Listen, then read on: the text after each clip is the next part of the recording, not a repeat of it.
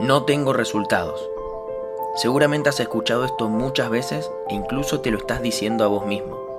No tengo resultados, la gente me dice que no, estoy fallando, entre un montón de otras cosas negativas. Detrás de esta frase hay un principio muy valioso del cual todo emprendedor debería tomar conciencia. Y quiero que primero lo reflexiones con la siguiente pregunta. ¿Qué es no tener resultados?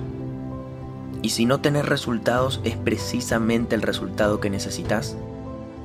El problema de muchas personas es que confunden el concepto de tener resultados asociándolo directamente a un resultado económico o a un sí, cuando en realidad la importancia está en interpretar el proceso y sus diferentes etapas.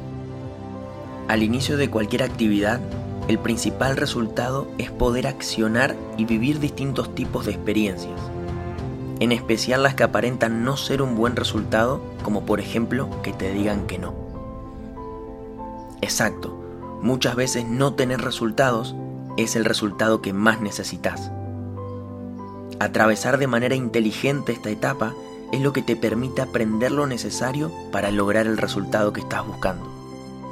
La inteligencia en el proceso se encuentra en disfrutarlo teniendo la visión clara de hacia dónde vas alejarte de la ansiedad simplista y carente de visión de un resultado rápido y fácil. Si estás comprometido con tu crecimiento, sabes que lo fácil no te desafía, no te hace crecer. ¿A dónde quieres llegar? ¿Cuál es tu plan de acción para lograr ese objetivo?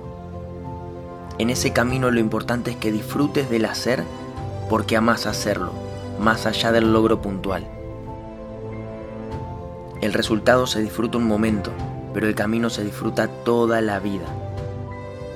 La única persona que te puede garantizar un resultado sos vos mismo, tu mentalidad, tus ganas y tu actitud. Está claro que si te enfocas en no tengo resultados, vas a seguir teniendo ese mismo resultado.